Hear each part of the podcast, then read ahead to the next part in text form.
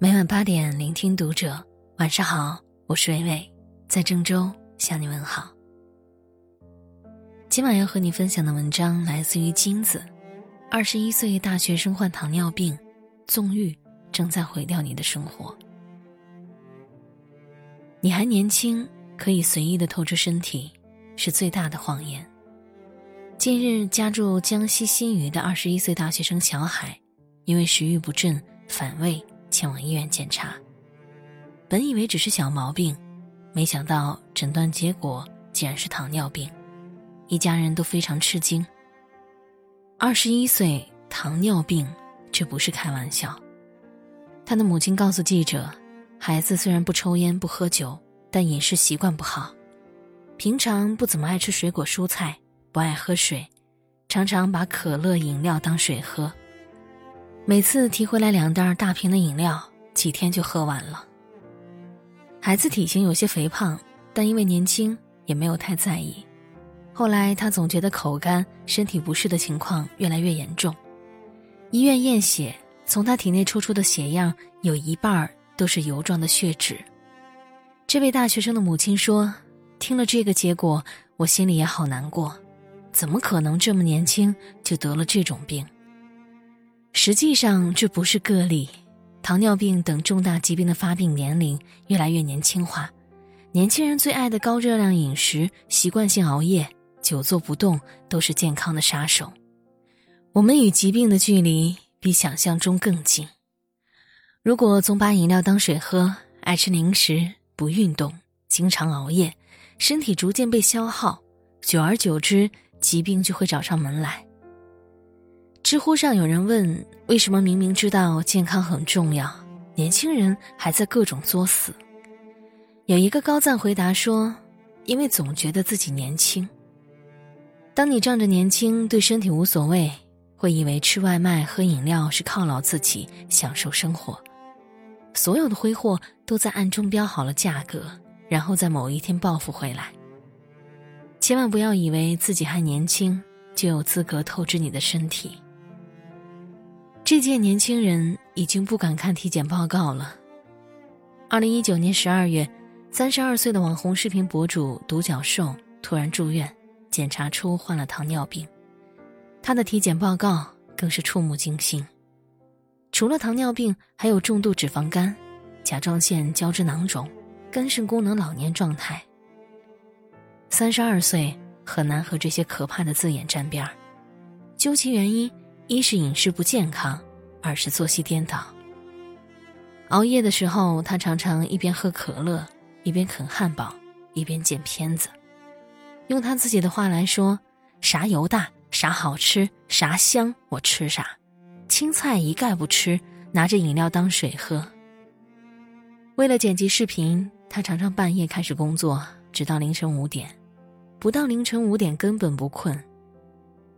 有多少年轻人也是这样的生活习惯？外卖、可乐，嘴巴是爽了，付出的代价却未免太大了。叔本华曾经说过。人类所能犯的最大错误，就是拿健康换取其他身外之物。只有在病床上躺过，才会明白，只有身体是自己的，健康最重要。中国青年报曾经联合问卷网做了一项调查，主要面对十八到三十五岁的青年人群，选项包括了一边无休转熬夜，一边勤勤恳恳的护肤，一边无节制的喝酒，一边泡枸杞水。叫着最油的外卖，却吃着大把大把的保健品。两千名参与调查的受访者，百分之八十二点三的人觉得上面这些行为很普遍。网友说，这届年轻人已经不敢看体检报告了。永远不要对健康心存侥幸，糖尿病、高血压、癌症，这些曾是老年病，现在都发生在年轻人身上。我的表弟二十岁。正在读大学就已经有高血压，去年我的一位大学同学因为白血病去世，这让我既悲痛，又一时间难以相信，毕竟他还很年轻。根据抗癌协会调查统计，在我国癌症发病年龄提前了十五到二十年，过去癌症的发病年龄主要在五十到八十岁，现在已经提早到了三十五到五十五岁。科普中国发过一篇文章，一文看懂糖尿病，为什么越来越多的年轻人患病？里面有这样一段话：我国有一点一四亿糖尿病患者，近年来越来越多的年轻人患上糖尿病，二十到四十岁糖尿病的患病人数占比百分之六，这不是危言耸听，这些数字不是凭空而来，而是你我的同龄人，是一个个有血有肉的人。实际上，年轻人患病的新闻不在少数。深圳二十五岁的小伙小峰被查出胃癌，而他并没有胃癌家族史。江苏泰州一个二十九岁的小伙把饮料当水喝，患上严重的糖尿病，引发了视网膜病变，需要手术治疗。一个十七岁的小姑娘突发急性胰腺炎进了 ICU，而她本身就有糖尿病和高血压。村上春树说。